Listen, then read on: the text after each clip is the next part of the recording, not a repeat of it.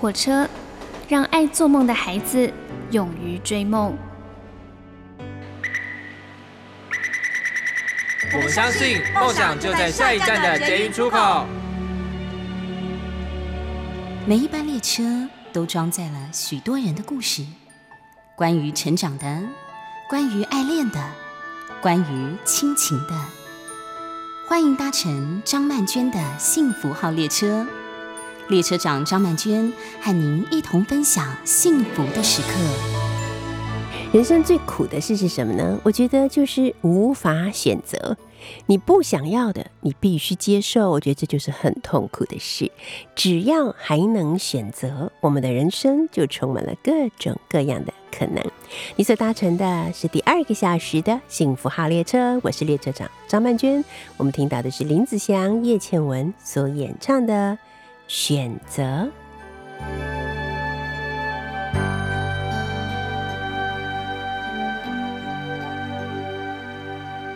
风起的日子，笑看落花；雪舞的世界，举杯赏月。这样的心情，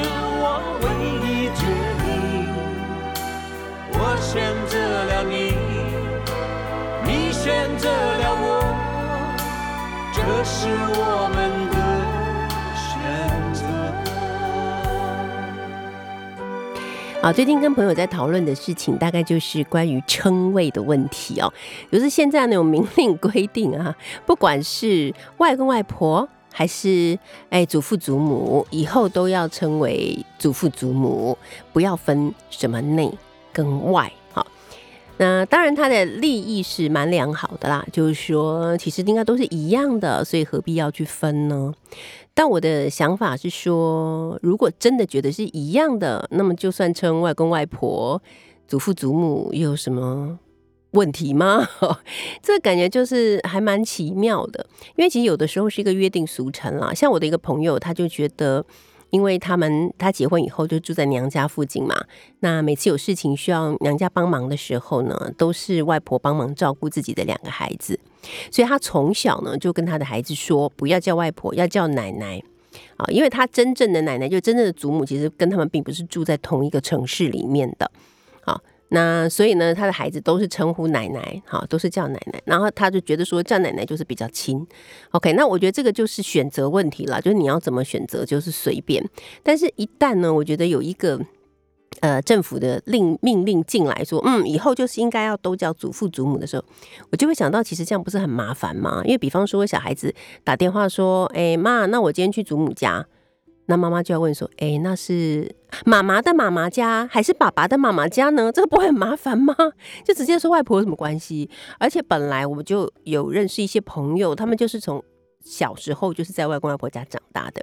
虽然叫的是外公外婆，可是心里的那个亲密的程度，可能远远还胜于父亲母亲呢。所以这一切都只是一个称谓而已，大家可以自由选择、自由行政就好啦。呃，我觉得这种祖父祖母的称谓会让我想到，呃，像外国人他们，像美国人他们，他们就是 grandpa grandma，但你并不知道他的的这个 grandpa grandma 到底是在讲谁是。在讲妈妈那边的，还是在讲爸爸那边？就像他们把所有的，不管是舅舅、哈叔叔啊、伯父啊什么的，呃，全部通称为 uncle。但这个 uncle 到底指的又是谁？哪一个 uncle？当然，因为他们可能会说哦，uncle John 哈，啊，uncle George，哦，OK，我就知道是谁。但实际上，我们之前的那个亲属的称谓，它是非常完备的，它是经历了很长的时间之后，把所有的关系都很清楚的理出来。就像我现在有时候会听到小朋友跟我说啊，那个就是我那个表哥他的那个老婆啊，我就说你表哥的老婆是你的谁？想很久，舅妈，真的他不知道是谁啊，因为现在小朋友的那个亲属，因为本来少子化以后，我们的那个家族里面的人就越来越少，所以可能很多小孩在成长的过程中并没有姑姑。好，然后他他也不知道叔叔跟伯父他差别是什么啊，他也没有堂兄弟姐妹，也没有表兄弟姐妹，所以对他来讲，本来我们每一次都要教小朋友重新去认识亲属表。那如果按照这样子的情况发展下来的话，那其实就完全不需要啦，不需要任何的亲属表啦，也不需要任何的亲属关系啊，全部找一个统称来称呼就好了嘛。那如果真的说要做到性别平等的话，那我就不免想到一个问题，就是那为什么夫妻两个结婚以后生下的小孩通常都要随父姓呢？怀孕的是妈妈呢，啊，为什么要随父姓呢？爸爸只贡献了那么一咪咪肉眼看不到的东西，就要随他姓，到底是为什么？那不是应该随母姓吗？哦，那或者我也会想说，那是不是应该让小孩子自己选择？啊，等到你比较大一点以后，你可以选择你要随妈妈姓还是要随爸爸姓啊。那如果以人权的角度来看，就是我们既不归属于任何一个人，我们既不属于爸爸，也不属于妈妈，那我们为什么要跟他们姓呢？比方说，我觉得张这个姓不是太普通了吗？打开华人的族谱，姓张的人有那么多哎，那么多人都姓张哎，我这么特别的人，我为什么要姓张啊？我不可以选一个姓吗？好，那要姓什么呢？我觉得姓花还不错啊。那我可不可以姓花木兰的花呢？我可不可以自己选择呢？这很多事情有时候就是，如果真的要这样子讲的话，那有太多太多的事情需要改变了。但我还是认为，在我们的华人文化里面，有一个非常完整的亲属关系，然后每一个关系人都有他的一个称谓，这件事情是很不错的一件事。那不能因为说，哎，反正小朋友都搞不清楚，所以就干脆全部把它简化就算了。我觉得这当然是不太 OK 了。那我也觉得很没有必要说外观。像我，我有看到有一个作家投书，他就说，嗯，他自己有孙子嘛，哈，然后有的时候呢，孙子会给外婆带，可是他就觉得，既然叫做外婆，哦，那。把这个小孩给外婆带，好像有点愧疚，不好意思，因为是自己家里的小孩，怎么给外婆带嘞？所以每次外婆在带的时候，他都会觉得愧疚。他就想说，那如果以后通通都称为祖母的话，就不会愧疚。哎，是真的吗？真的是这样吗？只要改了一个称谓以后，就不会愧疚了吗？我觉得实在是太奇妙了。对，所以其实我我自己是觉得，嗯，我当然了解为什么要这样子改，可是我。也确实觉得这个事情就自由新政就好了，让大家自己去选择就好了。就像我的朋友，他很坚持他的儿子一定要叫他的妈妈叫奶奶，虽然其实应该叫外婆。他们大家觉得很开心，这样子就好了。其实何必一定要定出一个什么明文规定，然后让大家都来遵守？说哦，以后小朋友就是要这样子叫。我也觉得是不是有一点？哎，好像有一点没有必要的感觉。好，我们来听听这首歌，是陈升所演唱的《浮云车站》。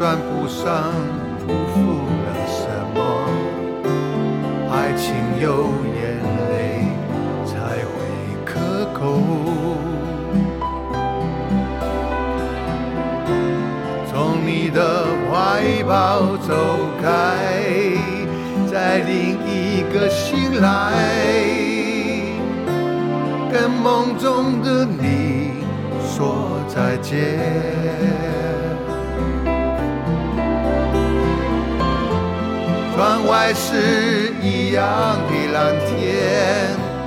我们想去流浪，你会在云端的那边等我吗？决定要卖了青春，换一杯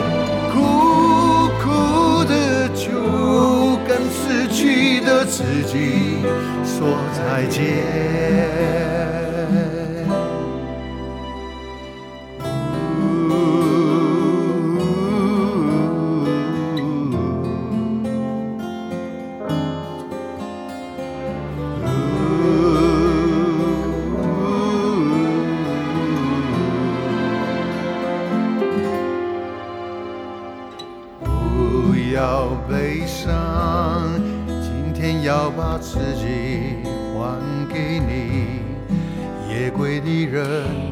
在第二个小时的幸福号列车呀，我真的是怀着满满的感恩之意，邀请到了我们的前立法委员。现在是病人自主研究中心的执行长杨玉新，玉新执行长，玉新你好。嗨，曼娟老师好，各位听众朋友大家好。对，我觉得这个情景很熟悉。我第一次见到您，就是在您主持的广播节目，那时候您邀访我，然后我们就就呃认识了哈。是是是，对，然后经过了这么多年，为什么说我要特别感谢您呢？嗯因为您在担任立法委员期间，您其实一直很努力的在推一个叫做病主法哈。是那这个病主法呢，其实就是让呃生病的人，或者重病的人，或者是呃因为遭遇了一些意外啊，可能陷入昏迷，或者是一种没有办法再救回来的那些人，是。他们可以在自己还健康的时候签下一个呃有法律效应的，就这个很重要，这四个字要框起来，是 是是的一个决定书说，哦，如果经过什么什么样的状况，我是要放弃医疗，让我好好走，而不要用任何人工的方式去增加我的痛苦，然后延续一种无效的生命啊的这个这个过程。是。那为什么？我要特别感谢您呢？就是我一直有在 follow 这个自主法的一个推行的过程的历程啊，然后我发现它通过了，就很开心。嗯然后是我就跟我的父亲和母亲，我们就一起到医院里面去完成了这样的一个签署。嗯这样的一个签署让我感到前所未有的安心，你知道吗？就觉得 啊，我不用再担心我最后人生的一里路。要怎么样走完？所以我觉得真的要非常感谢你，就是这个原因。我代表很多 有签署的人 来对您致上这个谢意，真的很不容易吧？这件事是非常谢谢曼娟老师哈，曼娟老师就是我们最佳的代言人，我很乐意，嗯真的是非常的感谢，因为我觉得要推动病人自主权立法相当的不容易，它涉及到医疗自主权。好，我们很习惯医疗赋权，我们不信任嗯病人。有能力自己做出最大利益的决定，对好，所有旁边的人，不管是医疗团队或者是家属，可能觉得，哎呀，我的家人生病了，我都要替他做决定，嗯我我都是爱他，所以我就强力的帮他做决定。事实上，我们旁边人做的决定不一定是他本身最想要的决定。那还有就是说，呃，病主法呢是要处理一个非常艰难，例如不可逆转昏迷。他可能躺下去会躺很久，对永久植物人。我们看王晓明，嗯如果说大家还有印象很很久了后，他是中山女高学生，发生车祸意外，然后就呃父母亲抢救。那那时候他高中生，那父母亲抢救回来，过了很多年，他的父亲已经快要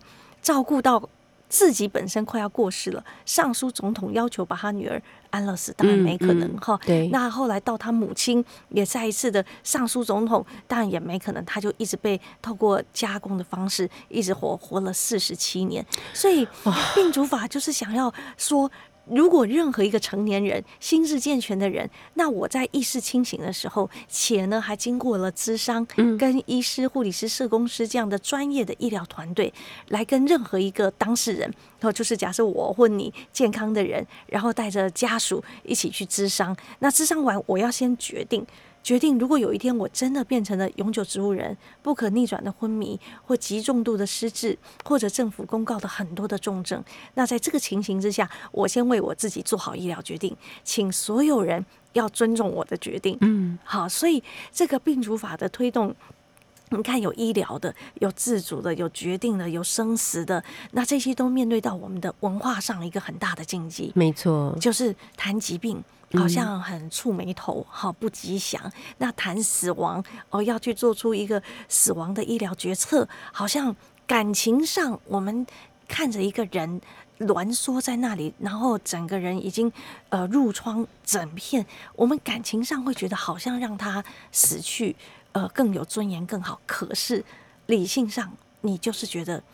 呃。应该说理性上你同意，嗯，可是感性上我们要谈同意让一个人死去，我们就是会有心里觉得不舒服，嗯，好，就是我们在文化上还有我们的这个教育上，其实都不习惯去思考相关的这些医疗决策、病人自主权，然后还有死亡的议题，嗯，所以当然我们在立法的时候遇到问题，那真的是从专业的层次，就是到底医疗上。怎么样去判定一个人怎到怎样的状态，他是真的对他尊严是有侵害的？对，好，如果说让一个我们医疗给到足了，而他的尊严依旧受到伤害，他不愿意，好，那这个医疗专业有很多不一样的意见，然后有法律的专业，我们法律到底民法、刑法、行政法怎么去设计？那当然还有神学的、伦理学的，还有政治悲格的，所以要立出一部法律，那是真的是我觉得。很感谢老天，就是让我这样一个病人。我想原因可能会因为我自己是一个病人，所以呃不，大家会相信我不会遗弃病人。嗯，好，我绝对不没有可能要放弃病人，而是大家能够信任我，相信我在为病人的尊严争取他们应该有的基本人权，对，就是医疗自主权。好，所以我觉得也虽然很辛苦，回过头来看也觉得很幸运。至少我们有了这样一部法律，真的让我们的病人自主权利法，呃，不仅保护我们全体的呃国民，哈，那更是亚洲社会里面第一部完整保障医疗人权的法律。那从这里也是可以看到整个亚洲文化对于生死的议题的禁忌。对，没错，我真的觉得还好有您在，因为您就是大家看得出来您的身体的状况，是，所以他们也就会相信你的感受是很接近于一些病人的感受的，是是，他们会觉得哦，这个可能跟政治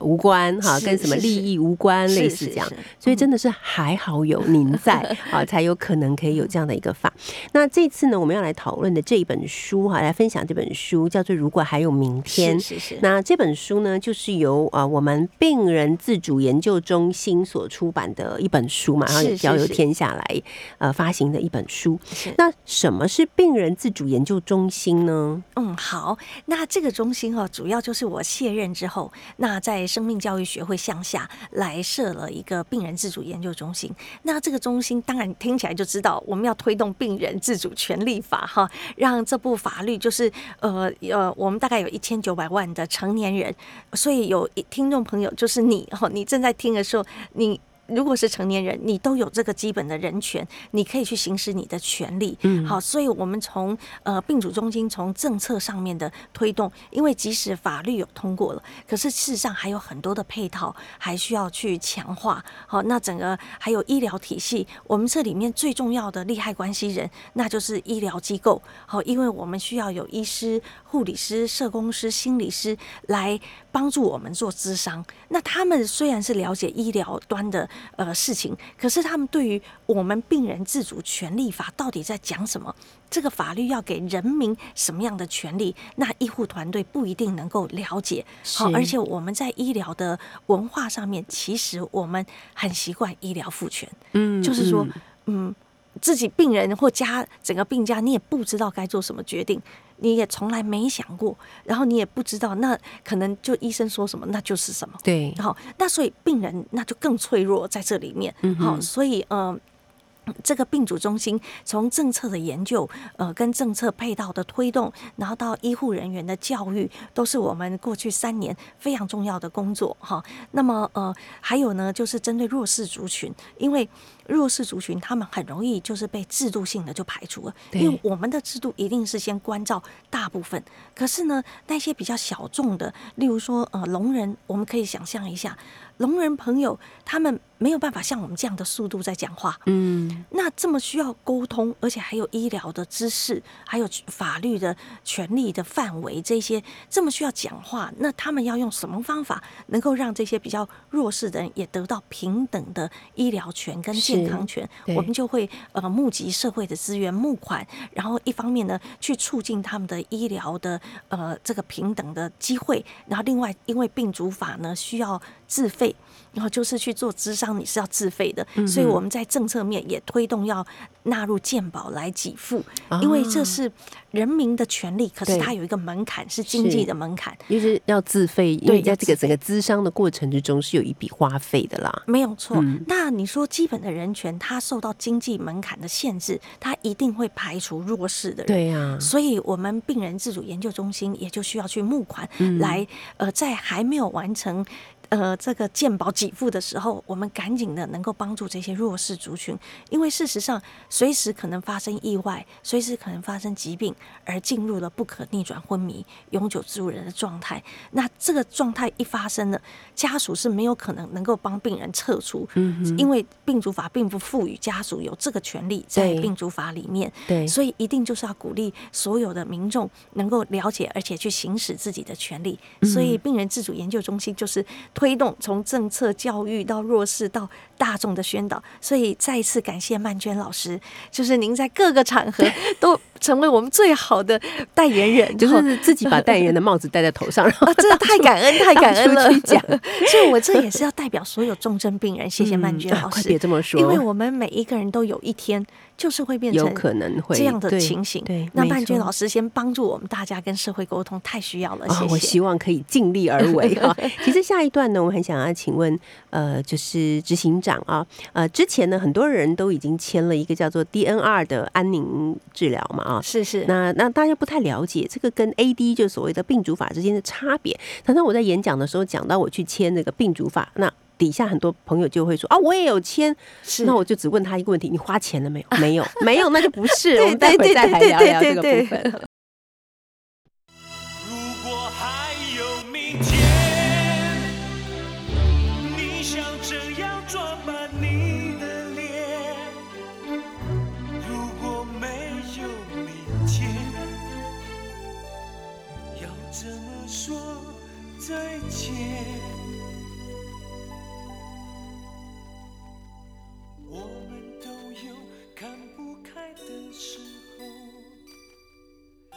总有冷落自己的举动，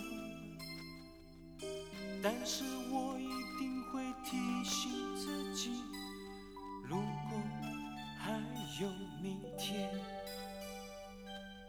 我们都有伤心的时候，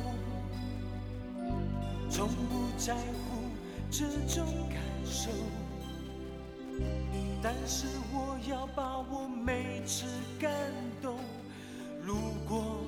还有明天，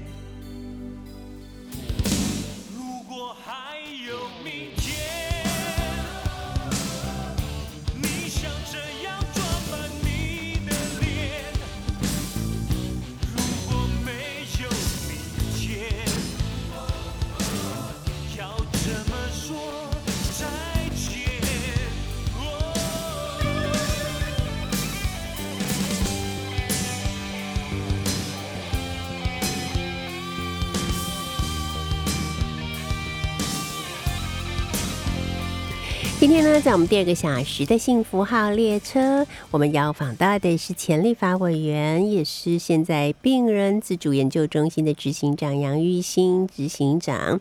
那来跟我们聊一聊这本书，叫做《如果还有明天》啊。那这本书呢，其实我觉得是对我们的人生来讲非常重要的一本书，因为它提供给我们在走入人生最后一里路的时候，我们是有选择的。像我们刚刚听到薛岳的《如果还有明天》，薛岳也是在很年轻的时候就结束了他的人生，他一定也没有想到他年那么年轻就会离开。所以，关于离开这个世界到底是在什么时间，是在什么情况，真的是没有任何人可以预料的。那我觉得有一段很长的时间，因为这个原因让我觉得很不安，所以我那时候就签了一个就是安宁最后的安宁医疗，就是所谓的 DNR 这个医疗啊。那他是讲说，呃，也是一样，就是我们可以自己去签一个有两个人当。证证人、见证人的一个呃意愿书啊，然后呢，就是寄回这个鉴宝鉴宝局吧，好，然后他就帮你注记在这个鉴宝卡上，类似这样。我本来以为这样就可以了，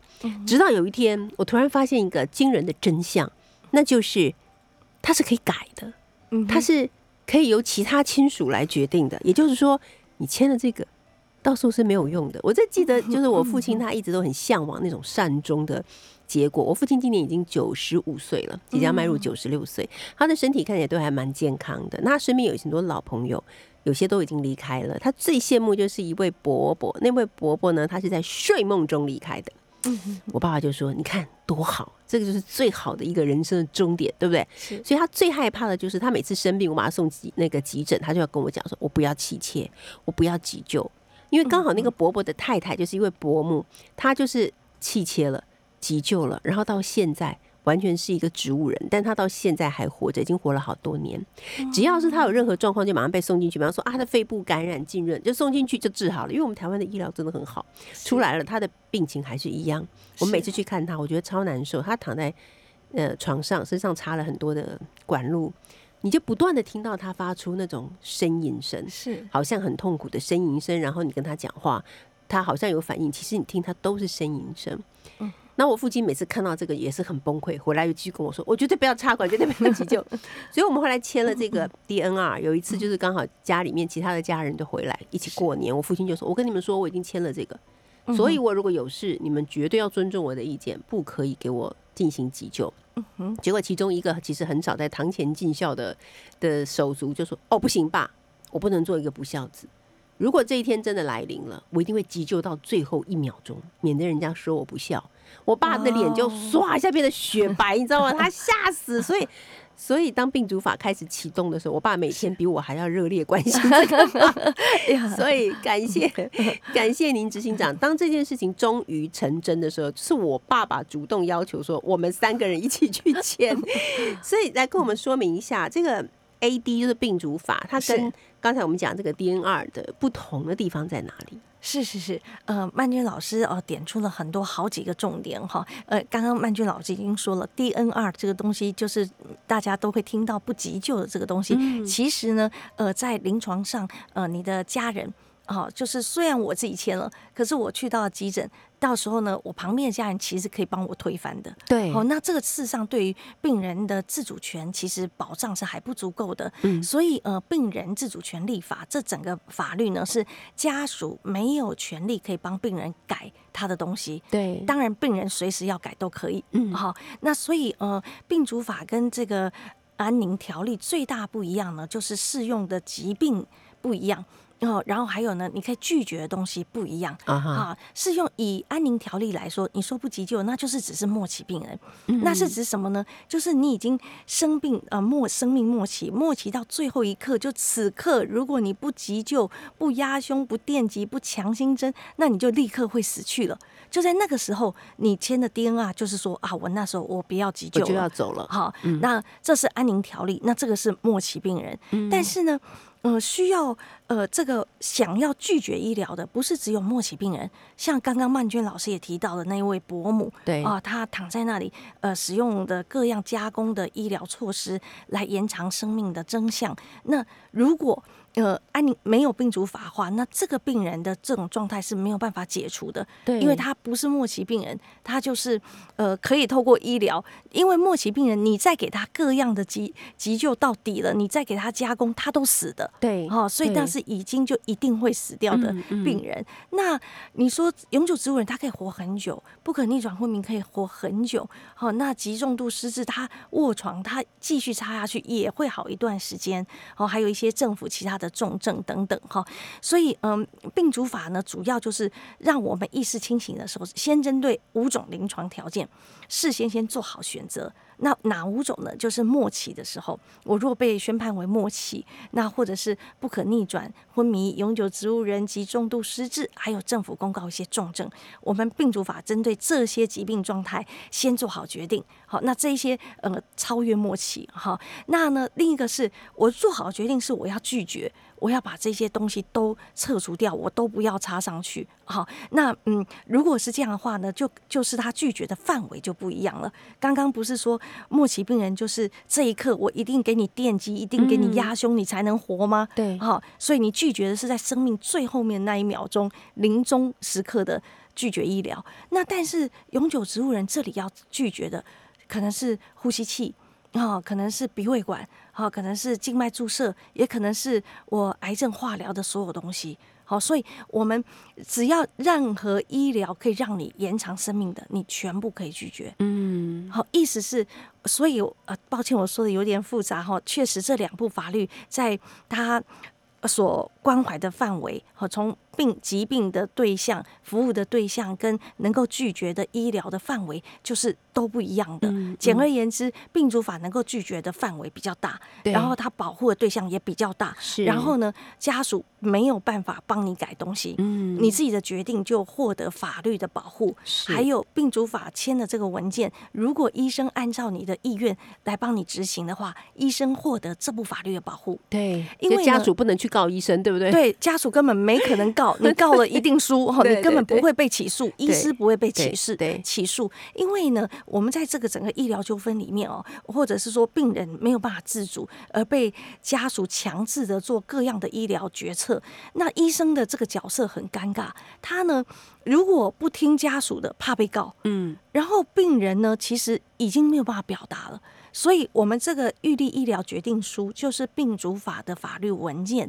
它就是代表我这个病人我的声音，就是我的声音在这里已经是一个法律文件来表达我第一人称的表达，嗯其他人不能凌驾我的决定。这第一点啊，第二点就是说，那医生真的遵照病人的决定做了，法律、民事、刑事。民事、刑事、行政法全部免除医生的这个法律责任，那这样医生才会嗯比较敢去尊重病人的决定。所以这两部法律很不一样。那呃，病主法还有一个重要的法定程序，一定要去咨商，没有经过医师、护理师、社工师、心理师联合跟整个家庭的咨商，那是没有办法可以签署预立医疗决定的。那听众朋友也可以了解到，你看我刚刚要解释这两个法律，它的适用对象、适用的条件。那因为这里没有图卡了哈，有图片的话，你马上一看，哦哦，原来是这样哈。那可是也很多人也会问，那鼻胃管，嗯那，这个东西我可以测吗？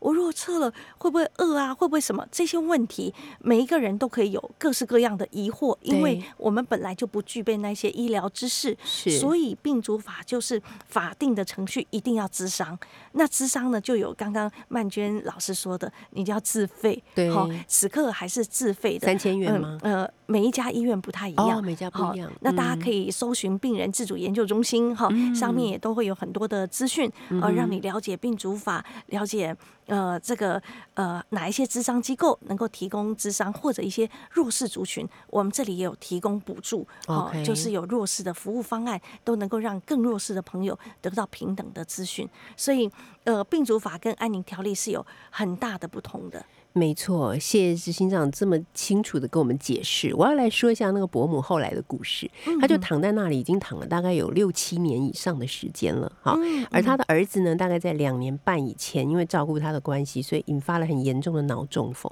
所以儿子也躺下了。好，不过还好，就是后来因为在家人的照顾之下，他现在慢慢他的很多的生活的机能都渐渐恢复了。然后他有一次很坦诚的跟我说：“我说了，我也不怕你。”责备我，其实他说我看到妈妈这个样子才是我最大的痛苦的来源。他说如果时间可以重来一次，我不会选择让妈妈这样的活着啊。可是现在就是说他已经来不及了，因为妈妈没有签过这个，所以他就注定要这样躺到最后，不管有多痛苦。好，所以为什么我们在这边要这么认真的来谈这个病主法？可是每次一讲到安乐死，很多人都站出来说我要我要我要。可是，在安乐死短期之内还没办法实现的这个过程中，其实我觉得病主法是可以带给我们最大的保护了。好，所以我们才特别要来推荐这本书。如果还有明天，如果你想要了解、想要看到更多的故事或案例的话，甚至还有我自己个人的故事，那就来看看这本《如果还有明天》。我们现在听到的是万芳所演唱《阿峰今天没有来》。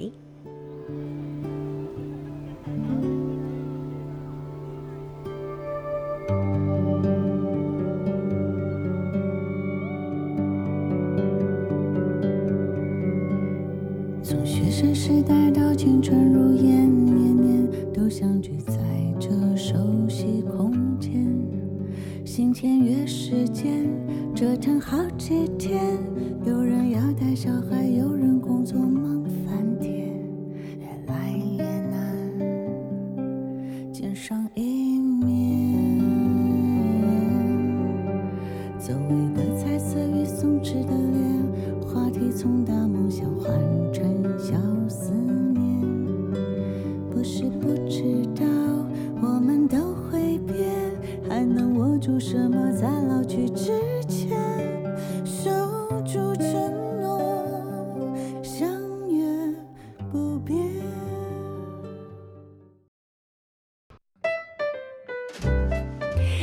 乘的是第二个小时的幸福号列车，我是列车长张曼娟。今天呢，来到我们幸福号列车的是病人自主研究中心的执行长，也是前立法委员杨玉兴玉兴执行长啊。那带来了这样的一本书，叫做《如果还有明天》。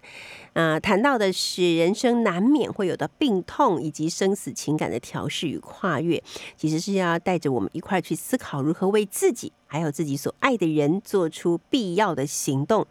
保护以及选择啊，那这本书如果还有明天里面呢，也有我自己写的一篇文章，就是谈到我跟爸爸妈妈手牵手一起到医院里面去签署这个 AD 的这个呃保护自己的，我觉得是人生最后一里路的安全感，就对我来讲啊是一个安全感。我真的是签完以后，我觉得人生异常的平静跟愉快啊，觉得哦我后半辈子有靠了这样的感觉啊。那刚才我在跟呃，就是玉兴在聊，我说，因为我们华人有很多很很多的伦理的一些担子啊，的背在我们的身上，所以当父母年纪大了问他这个事情，父母会说啊，现在是怎样？你是不打算照顾我吗？哈之类的，对，就是到底要怎么谈？就是这一直都是我们很困难的。还有就是说，比方说父母到了临终之前，医生问要不要急救啊，一堆孩子围在床边，没有一个人敢做这个决定。因为我们都没办法去背负我让爸爸死了或我让妈妈走了的这个罪恶感。可是其实不是你让他走了，是他本来就要走没有错，没有错。很难呢，对不对？是没有错，曼娟老师提到哦，所以我们这里就鼓励大家一定要自己为自己先做好决定。好，然后呃，也有研究指出，所有这一些呃帮长辈好或者挚爱至亲签署 DNR 的这些家属，好，他们呃是出于极大的爱，就是看到父母被压胸肋骨全断，那个七孔喷血的这种急救，已经是末期，而且在呃临终前的那个急救，他们看了这个急救，当场喊卡，当场喊停，不要再救了的这些家属，或者是医生在那个临床的时候问说要不要救，他们看父母不愿意在他们受再让父母受苦而决定不要救，所有帮家属做决定的人，那里面有非常高的比例，大概八成的人，他们做过这个决决定之后呢，在午夜梦回时都非常的痛苦。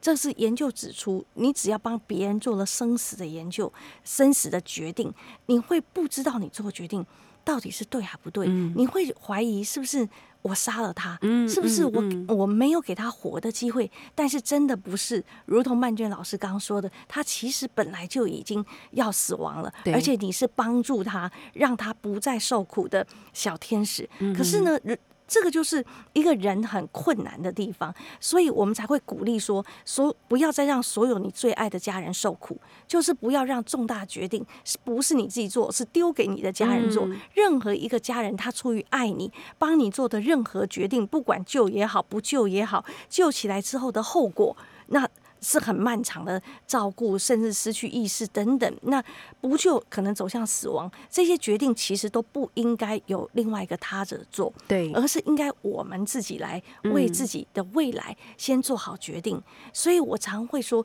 病主法呢这件事情不仅是我们所有人的基本人权，就是医疗自主权的人权，而且我觉得是我们每一个人的责任。嗯，每一个人真的要自我负责的，不要把这个不知道哪一天无常来临的时候，然后要做医疗决策，竟然是要让你最爱的家人受苦。所以我也常说，如果你爱你的家人，现在最重要一件事情，带上你的家人，然后找玉立医疗照顾咨商的医疗院所去咨商，然后先把自己的医疗决定做好，对然后让你所有呃，如果我死亡。会出来讲话的那些人，然后因为在这里面是哪些人，有这些人里面权力关系不一样啊，嗯对吧？哈、嗯没错，你是看我们有很多女性在家庭里面，她的声音可能比不上儿子呢。对，那到时这个爸爸如果真的瘫了，谁来顾？当然是这个女性来顾。嗯哼，可是这个女性她有没有办法能够为她的挚爱发声呢？你看琼瑶女士就是一个最明显的例子了。哈，她的挚爱，她的先生，她为她先生的诉求跟孩子是不一致的。而那产生的一种家庭上的冲击，所以我要说的是，我们以非常不舍跟感恩的心，就是看到社会上有这么多的前辈，他们面对的各样生命的挑战、生命的苦难，好，包含像这本书，如果还有明天，这二十四位专家作者们，他们用生命的。就是这就是生老病死，在生的过程、老的过程、病的过程，有的是病人本身，有的是照顾者，有的是死过还死过多次的濒死者，有的是多重的身份。哦，在这里面，他们面对各样生老病死的挑战，而且呢，他们还示范回答这个问题。曼娟老师在里面做了一篇示范，然后就是你你自己是一个照顾者，然后你在这个照顾过程，然后有一个很深切的互动，还而且呢，看见爸爸的自主权，然后爸爸他自己的主张，然后他关心这个题目，然后曼娟老师是帮助他实现他，你要去挂号，你要去付钱，你要带他去完成他的愿望。所以曼娟老师其实示范了一个最好的去尊重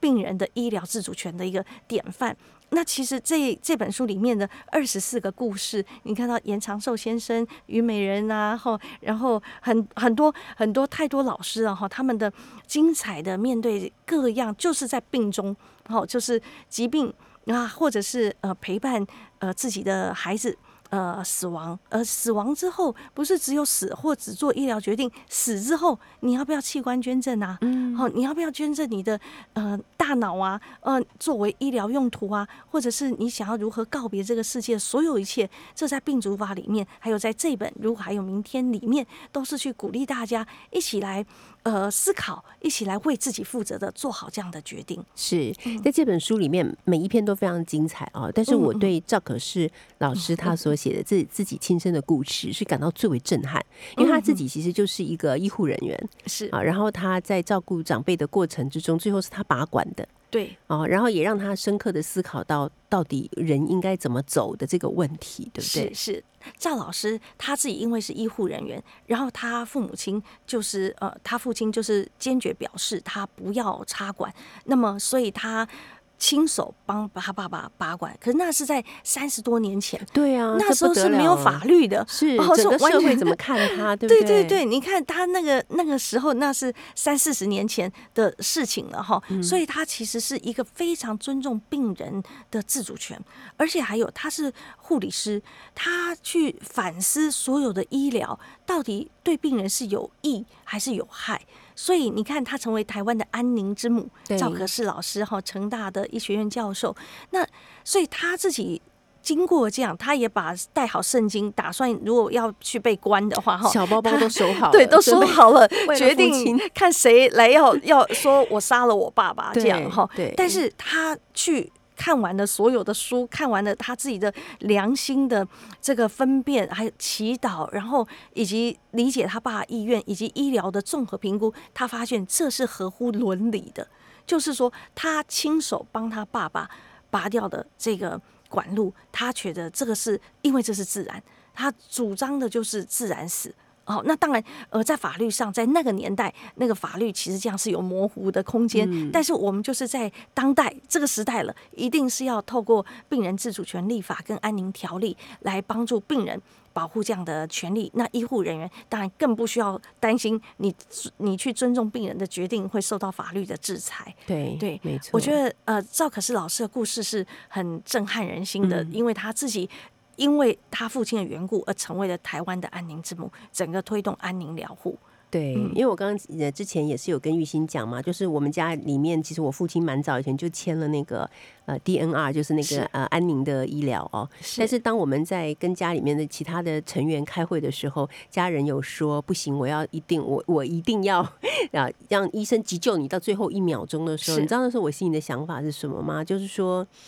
好，如果你必须要这样子的话，那我就一定会跳出来，用尽一切的方法来阻止你这么做，哪怕最后你跟我打官司，我输了，我去坐牢，我都心甘情愿。哇我那时候真的这样想，所以我看到赵可士老师的文章的时候，我就哭了。哦，老师现在讲的眼眶都 对泛泪了，真的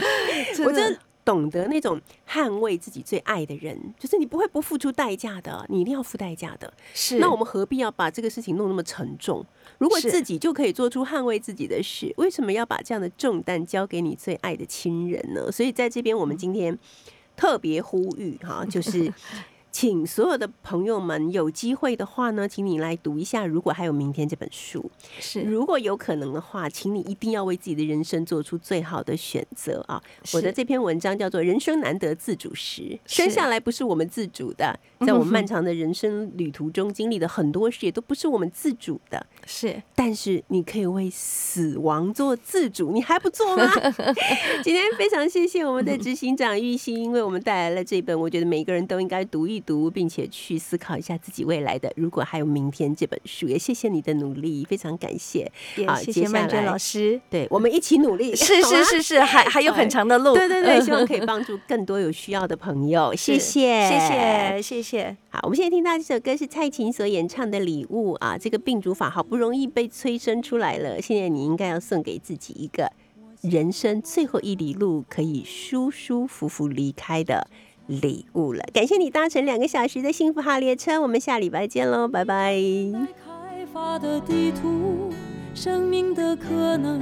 不曾停止。人生纵然充满变数，甜美也是一步，心酸也是一步。因为生命的机会